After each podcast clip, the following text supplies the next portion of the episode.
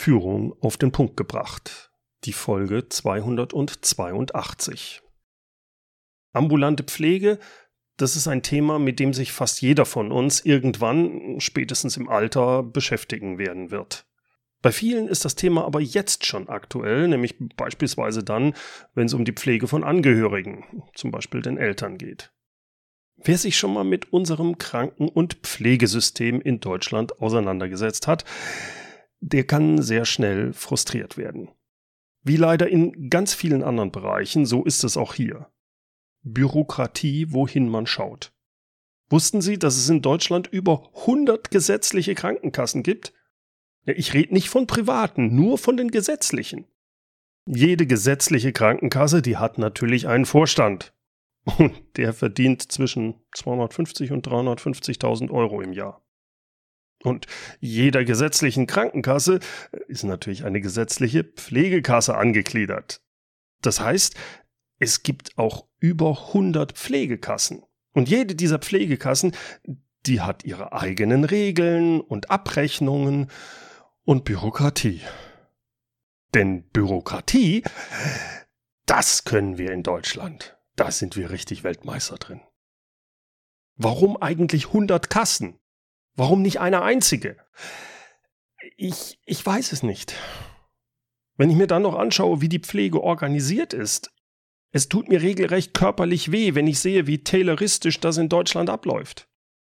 Es wird Pflegekräften und Pflegeleitung wirklich nicht leicht gemacht, ihren so wichtigen Job zu machen. Wie geht man da als Pflegekraft mit dieser Situation um? Wie kann vernünftige Führung in einem solchen starren System überhaupt funktionieren? Was können Pflegekräfte tun, um in ihrem Alltag nicht im Burnout zu landen? Und was muss sich da ändern? Über diese Fragen habe ich mit Claudia Henrichs gesprochen.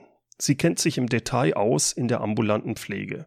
Sie ist Expertin für wirkungsvolle Kommunikation im ambulanten Pflegedienst. Und dabei unterstützt sie Leitungskräfte und Beratungsteams, ihre Sprache zielführend einzusetzen, ohne dass die ihre Individualität verlieren. Sie hat übrigens auch einen hervorragenden Podcast zum Thema, nämlich Pflege ambulant, leichter beraten, verkaufen, führen. Wenn Sie jetzt das Wort verkaufen so ein bisschen dabei stört, dann hören Sie im Interview bitte genau hin, um was es da wirklich geht. Normalerweise würde ich jetzt direkt ins Interview einsteigen, aber heute mache ich das mal anders.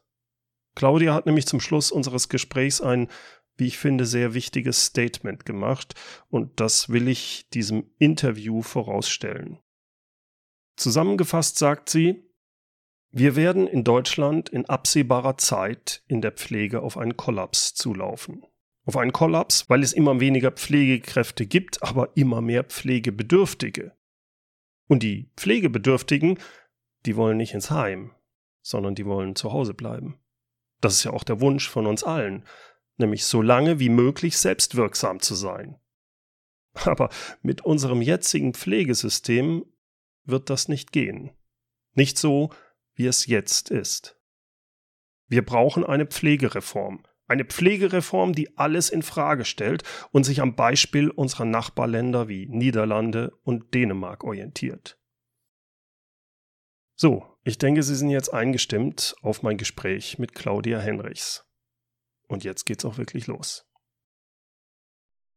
Claudia, was sind denn die besonderen Herausforderungen von einer Pflegedienstleitung im Vergleich so zu anderen Führungskräften, also zum Beispiel in Industriebetrieben? Ja, wir sagen ja sehr häufig, dass im unteren und im mittleren Management so die Führungskraft in der Sandwich-Position ist. Mhm. Und wenn wir bei diesem Bild bleiben, dann ist eine Pflegedienstleitung ähm, nicht nur umklammert von den beiden Brötchenhälften, sondern sie befindet sich auch in der Kartonbox. Also ich glaube, wir können uns jetzt alle vorstellen, was ich meine. Also die Kunden, die haben auch noch richtig Druck. Auf. Ja, sowohl die Kunden als auch, es gibt von extern noch ganz viele äh, Steuerungselemente. Da ist zum einen der medizinische Dienst, der sich einmal im Jahr ankündigt, einen Tag vorher per Fax und dann eine Überprüfung durchführt. Mhm. Qualitätsüberprüfung oder Abrechnungsprüfung. Es gibt äh, sehr wenig ähm, betrügerische Pflegedienste, also das ist so um die zwei Prozent. Das ist mhm. aber, glaube ich, in jeder Branche ähnlich. Ja. Und trotzdem hm, ist das so ein Instrument des Misstrauens. Mhm. Dann haben wir noch gleichzeitig 105 bis 120 Pflegekassen, die alle unterschiedliche Abrechnungsverfahren haben. Und die Herausforderung ist, dass eine Pflegedienstleitung die ja aus ihrem Führungs, aus ihrer Führungsrolle heraus die Aufgabe hat, Mitarbeitende zu gewinnen, was ja auf dem Markt ähm, schon eine Herausforderung ist. Ja. Äh, Mitarbeitende zu befähigen, Onboarding zu betreiben, zu begleiten, äh, ins Team einzubinden, strategisch zu denken, weil wie geht, es ist ja ein kleines Unternehmen. Also wir haben 14.700 ambulante Pflegedienste. Das sind alles kleine bis sogar große Unternehmen. Wie, um so, so eine Größenordnung zu haben, wie viele ja. Mitarbeiter hat ein normaler Pflegedienst im Schnitt? Ja, also eine Pflegedienstleitung, kannst du sagen, hat ungefähr 30 Mitarbeiter. Wenn es sich um einen großen Träger handelt, ähm, dann gibt es natürlich unterschiedliche Stationen und da ist die Situation ähnlich. Letzte Woche habe ich mit einer Pflegedienstleitung gesprochen, die hat 60 Mitarbeitende. Das heißt, da gibt es keine Teamleitungen dazwischen, sondern das sind, die muss sich um wirklich die 30 kümmern, sonst haben die keinen Ansprechpartner. Manchmal gibt es Teamleitungen, also Teamleitungsstruktur gibt es manchmal. Ja. Allerdings ähm, ist oft die Situation so, dass selbst die Pflegedienstleitung mit noch in die Tour gehen muss. Das heißt also Touren übernehmen, um die Pflegeverträge zu erfüllen. Ja. Also wenn und ich das so mal kurz kurz einwerfen ja. kann, äh, ich halte, ich kenne das aus dem Industriebereich, wo man mhm. dann gesagt hat, naja, also ich verstehe, man soll eine, eine einstellige Anzahl von Direct Reports haben, die man also direkt führt. Mhm. Und dann geht man in manche Industriebereiche rein, in die Produktion und sagt, Bernd musst du verstehen, das ist hier anders. Äh, das ist der Leiter und der hat 30 Leute. Und ich sage, ja, super, ja. das kann aber so nicht funktionieren. Ja. Das, ja. das, kommt mir da leider genauso. Und was, was nochmal das Besondere ist im ambulanten Pflegedienst, zu zwei Drittel mhm. sind die Beschäftigten Frauen und die sind Teilzeit beschäftigt und die fahren dann Frühtouren und Spättouren. Mhm. Und das bedeutet, das ist auch zwar sehr unterschiedlich, aber ein Modell ist, sie fahren von zu Hause los, fahren ihre Tour, kommen kurz dann im Büro vorbei, bringen Schlüssel, was weiß ich, Auto zurück und gehen dann wieder nach Hause. Hm. Das heißt, ich habe ja als Pflegedienstleitung eine Führungsspanne von 30 bis sogar 60, habe nur ganz kurz Kontakt, wenn überhaupt über Messenger-Dienste äh, oder wenn sie aus der Tour zurückkommen und stell dir vor, da kommen dann 15 gleichzeitig aus der Tour zurück. Wie viel Zeit hast du da für ein Mitarbeitergespräch? Vor allen Dingen für ein Gespräch, wo es darum geht, wie geht es dir? Was hm, hm. brauchst du noch? Es ist ja überwiegend so, dass die Informationen über den Pflegekunden ausgetauscht werden. Und was auch eine Besonderheit im ambulanten Pflegedienst ist, obwohl ja 80 Prozent aller, die einen Pflegegrad zugesprochen bekommen haben, jetzt von Pflegebedürftigen, 80 Prozent von denen leben zu Hause. Und 20 Prozent sind in stationären Einrichtungen. Und was sehr stark auch am Selbstbewusstsein nagt, ist, dass die ambulante Pflege, und das haben wir jetzt in den Jahren der Pandemie sehr deutlich erlebt. Mhm. Das letzte Beispiel, die Rede unseres Bundespräsidenten. Er hat auch wieder nur von Einrichtungen und Krankenhäusern gesprochen. Mhm. Und die ne? und du wirst nie miterwähnt. Was willst du? bist ja nichts wert. Und kein Wunder, dass dann sich ganz viele darüber beschwert haben, dass vom Balkon geklatscht wird. Vor allem ist es ja total verrückt eigentlich, auch gerade als Gesellschaft müsste das eigentlich sogar besonders äh, gedankt werden, weil es ja eigentlich auch noch preiswerter ist, wenn die Leute zu, zu Hause sind und nicht in einer Einrichtung gepflegt werden müssen. Äh, ich habe aber verstanden, es gibt da noch ein, eine Schwierigkeit und du hast es sehr schön gesagt, also die verschiedenen Rollen, die die Pflegekraft, also nicht nur die Führung, sondern auch die Pflegekraft ja. hat, ist ja, mhm. du hast es so geschrieben, Patienten gibt es beim Arzt und Klienten beim Steuerberater. Ihr seid ein Pflegedienst, also gibt es bei euch Pflegekunden. Ja. Und wenn ich mir das anhöre, also meine Frau ist Physiotherapeutin, wenn ich sage, sag mal, du hast doch Kunden, nein, ich habe Patienten, ist es ein anderes Selbstverständnis. Ja. Ist es nicht verdammt schwierig für Menschen prinzipiell in solchen Pflegeberufen, wenn sie Pflegebedürftige dann als Kunden und nicht als Bedürftige oder Patienten sehen sollen? Mhm. Widerspricht das nicht eigentlich den Grundwerten einer Pflegekraft? Doch sehr. Also ganz viele halten das Thema Leistungen verkaufen auch für anrüchig. Mhm. Und sie sagen, ich habe Pflege gelernt und nicht verkaufen. Und ich bin dazu da, dass es den Menschen, für die ich zuständig bin, gut geht. Mhm. Fakt ist aber auch, wir haben seit Ende der 90er Jahre gibt es das so Sozialgesetzbuch und da ist bestimmt, wer pflegebedürftig ist nach den bestimmten Pflegegraden, hat ein bestimmtes Budget zur Verfügung, Leistungsbudget und nochmal ein kleines Bonbon. Leistungen, die Pflegekräfte verrichten, heißen Sachleistungen. Auch das ist eine Frage der Wertschätzung, oder? Hm, hm, ja, hast du recht. Haben, ja, haben ein bestimmtes Leistungsbudget zur Verfügung. Und natürlich möchte jetzt die Einsatzkraft alles Mögliche tun, damit es gelingt, dass Pflegebedürftige so lange, so sicher und so selbstständig wie möglich zu Hause bleiben können. Wer will schon gerne ins Heim? Hm, hm. Kaum jemand. So, und darf, dafür haben die den Beruf gelernt. Das passt aber mit der Wirtschaftlichkeit nicht überein. Mhm. Also wenn du hast ja letztes Mal gesagt, na ja, wenn die Dienstleistung knapp ist, dann kann man doch die Preise erhöhen, oder? Da wird schwierig in so einem System, ja. Geht halt nicht. Du kannst die Preise, die Preise sind festgelegt, von Bundesland zu Bundesland unterschiedlich, von Verrichtung zu Verrichtung unterschiedlich. Die Preise sind festgelegt. Die Löhne sollen ja jetzt steigen und das bedeutet de facto, die Leistungsansprüche der Pflegebedürftigen wird weniger. Hm. Und natürlich, ich habe ja ein gutes Beispiel aus meiner eigenen Familie. Wir haben unsere Oma aus meiner Sicht viel zu früh in ein Pflegeheim gegeben und wussten gar nicht, welche Möglichkeiten es noch gegeben hätte, dass sie auch zu Hause hätte sterben können. Hm. Und das ist ein sehr gutes Beispiel, wenn ich das auch anbringe, weil ich sage dann überspitzt, äh, wenn ich es vermeide, alle Leistungen, die jemand haben kann, anzusprechen, dann hm. begehe ich Körperverletzung. Mhm. Und an der Stelle äh, passt das wieder mit den Grundwerten. Es also wenn ich es richtig verstehe, helfen ja dann die Pflegekräfte dem Kunden in diesem Fall, dass er mehr Pflege bekommt, dass er länger zu Hause bleibt ja. und dass sie ihm sagen, hier, wenn du das haben willst und ich glaube, du brauchst ja. das, das zahlt die Kasse auch. Du musst es nicht ganz persönlich genau. zahlen. Ja, mhm. ganz genau. Das, nun haben wir noch so eine kleine Besonderheit in Deutschland. Also du kannst dich, wenn du einen Pflegegrad zugesprochen bekommen hast, kannst du dich für diese Sachleistungen entscheiden, also die Unterstützung durch einen Pflegedienst, mhm. oder du entscheidest durch für Pflegegeld. Das Pflegegeld ist, also ich mache mal ein Beispiel, im Pflegegrad 2, da sind die allermeisten, da ist der Satz 724 Euro Sachleistung und 316 Euro Pflegegeld. Mhm. Und das heißt, ich muss gar keinen ambulanten Pflegedienst beauftragen. Ich kann auch als Pflegebedürftiger und Angehöriger das Pflegegeld nehmen.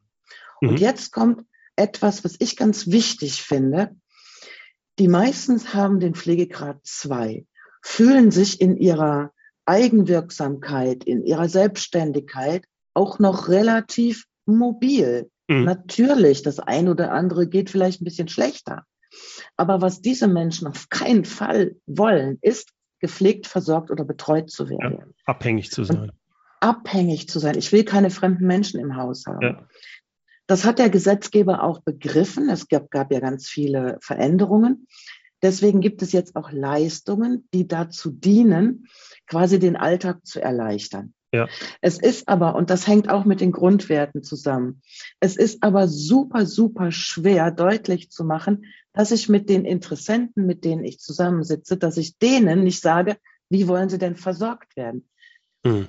Das, das ist ja bei meiner Mutter passiert. Die ist gefragt worden, wie wollen sie denn gepflegt werden? Und meine Mutter ist ja fast geplatzt. Weil die wollte nicht gepflegt werden, die brauchte Unterstützung, ja, Hilfestellung. Ja, ja. ja. Also das und Wording das, da ist ganz, ganz entscheidend. Und, ganz. Ja. Mhm.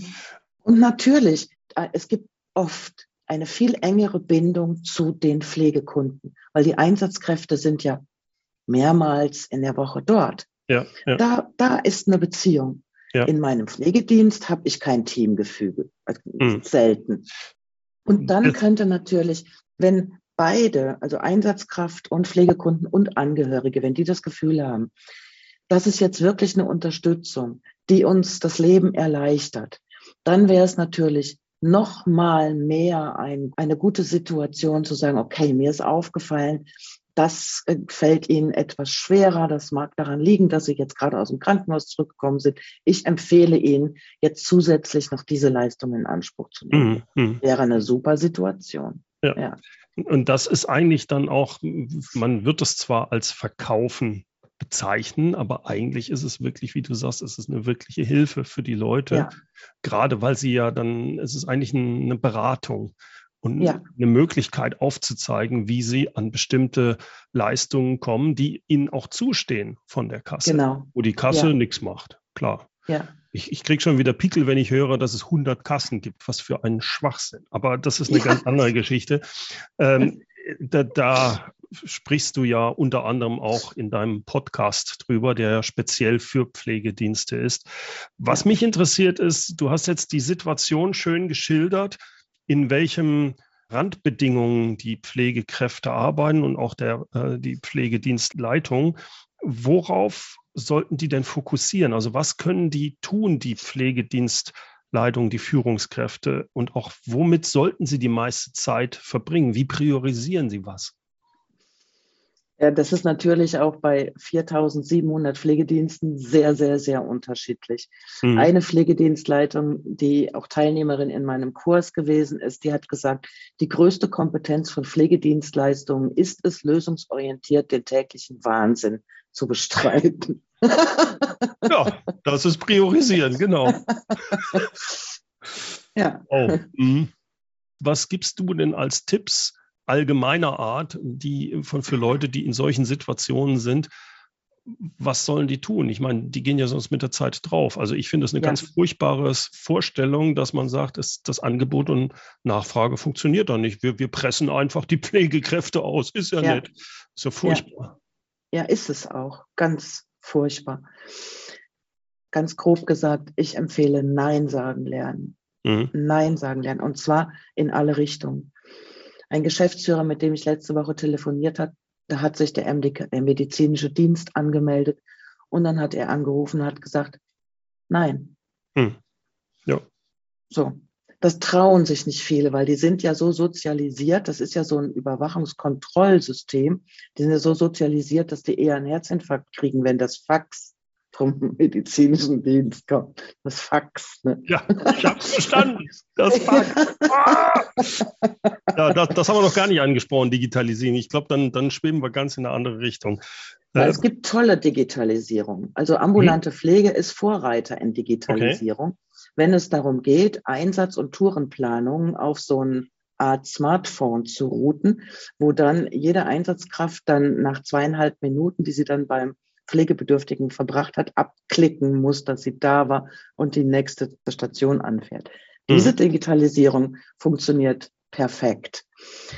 Die Digitalisierung, wenn es darum geht, mehr Kontakt mit meinen Mitarbeitenden zu haben, also eher auf so auf digitale Meeting-Plattformen mhm. mal zu nutzen, um was gemeinsam zu besprechen oder auch mal eine Botschaft abzusenden. Also ich kann ja auch Audiobotschaften an alle absenden. Das ist ja heutzutage kein Hexenwerk mehr. Mhm. Da machen sich viele auf den Weg. Es gibt ganz viele innovative Moderne.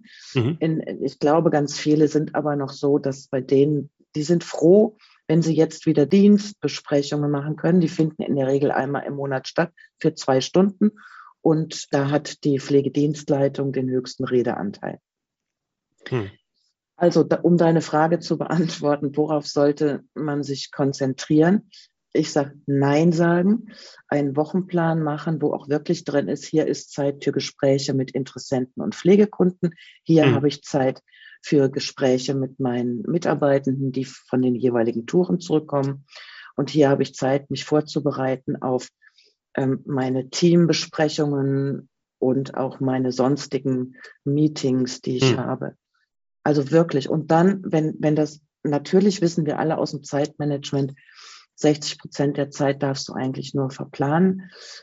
Ja, empfehle ich auch, weil kommt immer etwas Unvorhergesehenes, aber sich Zeit nehmen für sich selber, sonst ist der Burnout schneller da, als man mhm. gucken kann. Die Krankheitsquote ist hoch im Leitungssegment als auch bei den Einsatzkräften. Mhm. Und die Fluktuationsquote auch. Ja. Du hast vorhin kurz gesagt, dass ja auch die Schwierigkeit ist, dass manche von den Pflegedienstleitungen auch noch selbst teilweise operativ unterwegs ja. sind. Das ist mhm. für mich vollkommen abwegig, wenn jemand 30 Leute führt, was so schon nicht mhm. richtig möglich ist, und dann auch noch selber vor Ort zu fahren. Mhm. Das kann nur schiefgehen, meiner Ansicht nach. Ja, und das ist ja auch dieses, das System wird ausgenutzt und sie nutzen sich ein Stück weit selber aus, weil sie eben so diese Verantwortung haben. Ja. Weißt du, wenn jemand meine Waschmaschine reparieren soll, na, das ist egal, ob die jetzt heute oder nächste Woche repariert wird. Mhm. Aber wenn ich Verantwortung habe für jemanden, der ja. auf mich wartet, dann ist das nicht egal. Ja. Und gerade schon mal nicht denen, die sich für diesen Beruf entschieden haben. Ja. Und deswegen finde ich, wir brauchen da in der Gesamtgesellschaft, brauchen wir da einen viel stärkeren Blick und eine viel stärkere Würdigung mhm. auf diesen Beruf, weil wir sind darauf angewiesen, dass es sie weitergibt. Ja. Ich, ich sage nochmal eins. Es wird ja ganz viel auch gesagt, die Fluktuation ist hoch und die Krankheitsquote ist hoch. Was ich auch Pflegedienstleitungen rate, sich eine Grundhaltung anzugewöhnen, die da heißt, frei ist frei. Weil natürlich, wenn jemand krank ist, ist er krank. Dann wird man nicht angerufen und gefragt, kannst du einspringen? Mhm, mhm. Aber wenn jemand frei hat, wirst du angerufen. Du kannst selbst, wenn du frei hast und du hast ja Teildienste, Wochenenddienste, das ist ja schon auch ja wie Schichtarbeit quasi, ja, ne? Ja, ja. ja, du kannst dich nicht darauf verlassen, dass du nicht angerufen wirst. Und wenn du angerufen wirst von deinem Chef oder von deiner Chefin, hast du wieder, wieder dieses, Schlechte kann Gefühl, ich das meinem Team antun, jetzt Nein zu sagen. Mhm. Und ganz viele machen aus dem Grund dann eher krank, weil da haben sie eine Sicherheit, dass sie nicht angerufen werden. Ja. Darum ist auch die Krankheitsquote so hoch. Und deswegen sage ich, ja, auch alle Leitungskräfte, die müssen deutlich machen, wie verhält sich die Wirtschaftlichkeit. Dadurch, dass sie ja keine Gewinne machen können, kaum Gewinne machen mhm. können, ne, müssen sie dafür sorgen, dass genug Leistungen in Anspruch genommen werden, weil die Personalkosten sind natürlich auch hier der höchste Kostenfaktor. Die ähm, Gehaltsrange, die ist schon gar nicht mehr so schlecht, wie das immer get so getan wird. Relativiert sich natürlich, wenn wir viele Teilzeitkräfte haben. Ne? So, also hier auch Nein sagen. Und wenn eben mein Personal krank oder im Frei ist, dann muss ich eben Einsätze absagen. Da muss ja. ich mir was anderes überlegen. Da muss ich auch innovativer werden, wenn es darum geht, ja, meine Organisation ein bisschen umzustrukturieren. Wenn du jetzt nicht genügend Leute hast und auf einmal hast du die. Ausfälle, stelle ich mir sehr ja. schwer vor. Irgendwo musst du ja dann auch da, auch als äh, Geschäftsführung dann sagen, ja, es tut mir leid, wir, wir können es nicht. Wir können, äh, Genauso. eigentlich darf man nicht, man gar nicht diese 100% Auslastung anstreben. Ja. genau deswegen, dass man sagt, nein, ich kann nicht mehr annehmen. Mhm. Ist man aber mhm. dann noch profitabel mit den äh, entsprechenden Voraussetzungen, die man da mitbringen muss? Also die Empfehlung ist immer, immer mindestens ein Personalfraustärke. Also bei uns im Unternehmen hat man immer Mannstärke gesagt. Keine mhm. Ahnung. Es sind ja aber meistens Frauen. Ne? Also ein Personal über Vollzeitstelle über äh, zu haben, damit man eben einen guten Job machen kann, damit man gut für Pflegebedürftige und Angehörige da sein kann und damit man auch gut die Kollegen und Kolleginnen im Freilassen kann und auch Engpässe aus. Ja, und wenn ich dann auch Zeit genug habe und eine gute Gesprächsführung habe, weil Pflegebedürftige und Angehörige sind ja in einer psychologisch schwierigen Situation. Es ist ja meistens, meistens so, ne, wenn ich einen Pflegegrad beantrage gegenüber meiner Pflegekasse, dann war ich gerade im Krankenhaus in der Reha, es ist was Schlimmes passiert. Ich hm. fühle mich eh schwach, klein und krank. So, und Sinn und Zweck der Unterstützung durch einen Pflegedienst ist ja, und das ist ja im SGBL festgeschrieben, alle Leistungen zu nutzen, damit die geistigen, körperlichen und seelischen Kräfte wiederhergestellt werden. So, dazu gibt es schon viele Leistungen. Diese Leistungen sind aber sehr komplex zu erklären. Und ich mhm. muss natürlich auch, also zumindest ist das meine Idee, keiner, weder bei deiner Zielgruppe in der Industrie, kauft jemand ein Produkt oder eine Dienstleistung. Menschen kaufen das, was das Produkt oder die Dienstleistung für mich bringt, also den ja, Nutzen. Ja. So, und diese Art zu denken und zu sprechen, das ist auch etwas, was Training braucht. Ja. Ja, ja. Und das ist ja das Training, was du, wenn ich es richtig verstehe, anbietest an die mhm. Führungskräfte wie auch an die Pflegekräfte. Und überwiegend Leitungskräfte. Mhm. Überwiegend Leitungskräfte, die mhm. müssen das dann ja. weiter. Wobei ich mir das halt schwer vorstelle, wenn die 30 Leute haben, die haben überhaupt nicht die Zeit, das dann weiterzugeben. Ne? Ja, das stimmt. Die Leitungskräfte sind eher die, die eben diese Beratungsgespräche führen, die Erstgespräche, okay. Vertragsgespräche, erneute Kundenbesuche. Ja. Okay. Das, das, was weitergetragen werden kann, sind die Ideen, die ich mit einbringe in den Leitungskreis, die Organisation zu verändern. Also muss eine Pflegedienstleitung wirklich alles machen? Mhm. Oder mhm. gibt es Formen der Delegation, die ich dann dazu nutze, um andere zu befähigen? Ja. Und es gibt immer Menschen mit Potenzial. In jeder Gruppe, in jedem Team gibt es Menschen mit Potenzial. Absolut. Das, der Punkt so. ist nur, die Führungskraft ja. muss Zeit aufwenden, die Leute ja. dorthin zu entwickeln, sie ja. zu unterstützen. Genau. Das ist, glaube ich, äh, die, die, besondere Herausforderung, mhm. die ambulanten Pflegedienstes, wenn ich das richtig ja, verstehe. Das stimmt. Und diese Ideen einzubringen, die betreffen dann natürlich auch die Einsatzkräfte oder auch, wenn wir darüber arbeiten, äh, wie kann denn Kommunikation stattfinden und dann auf einer Teambesprechung oder einem Teammeeting dann die Chance genutzt werden kann, die Meinungen einzuholen, gemeinsam äh, für eine Frage eine Lösung zu finden dann betrifft meine Arbeit, die ich mit den Leitungskräften äh, mache, auch das gesamte Team. Hm, hm, ja, hm. verstehe ich. Wenn du dir was wünschen würdest von diesen Politikern, die ja. entscheiden, was sollte sich verändern für die ambulante Pflege? Also meine Lieblingsvorstellung ist, dass wir hier ähm, eine komplett neue Pflegereform bekommen, mhm. die alles auf Null setzt und die ähnlich dann ausgestaltet wird wie in den Niederlanden das Bürzog-Modell. Bürzog-Modell heißt Nachbarschaftshilfe, ist von Josch de Block gegründet worden 2018, weil er selbst Pfleger gewesen ist und keine Lust hatte auf minutengetaktete Rennpflege. Hm. Bürzog ist der größte Marktplayer in den Niederlanden, mhm. weil er stellt ab auf ein Netzwerk, was um Pflegebedürftige und Angehörige herum durch ein Team von Pflegekräften, die unterschiedliche Professionen haben, Physiotherapeuten, ah ja, Krankenschwestern okay. herum ja. aufbauen. Die bilden auch Nachbarschaftshilfe, die aktivieren Angehörige und Nachbarn, so dass es möglich ist, dass die Menschen lange in ihren eigenen vier Wänden wohnen können. Wir haben hier in Deutschland ein Pilotprojekt, das wird universitär begleitet.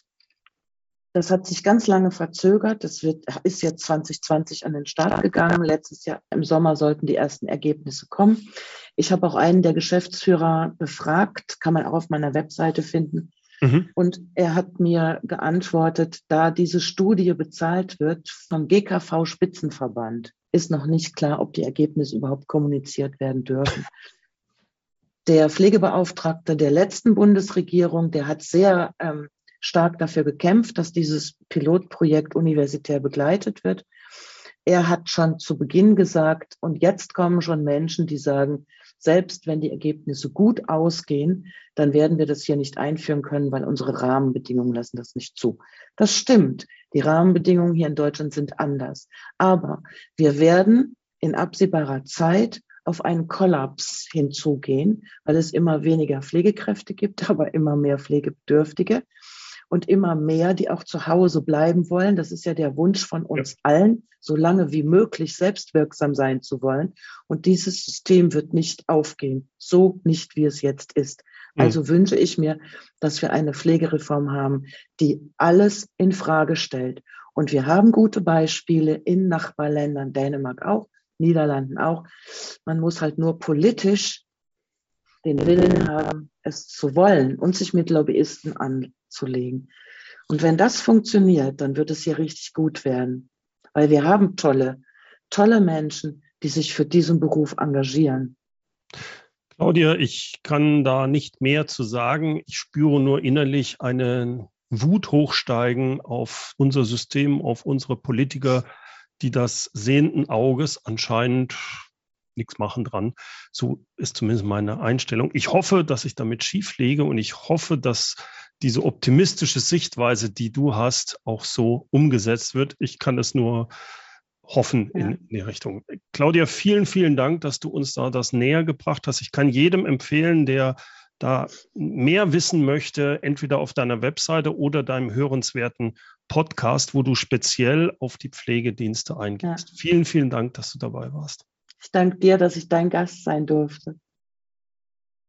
Soweit mein Gespräch mit Claudia Henrichs. Ihren Podcast Pflege ambulant, leichter beraten, verkaufen, führen, den finden Sie überall, wo es gute Podcasts gibt. Und den Link darauf, wie auch auf Claudias Webseite, gibt es in den Show Notes. Ja, und die gibt es wie immer unter www.mehr-führen.de Schrägstrich Podcast 282 führen mit UE. Zum Abschluss habe ich noch ein inspirierendes Zitat für Sie. Heute kommt's von Franz Schmidberger. Hilfsbereitschaft ist eine Tugend. Eine Tugend, die nicht immer belohnt wird, aber trotzdem Sinn macht.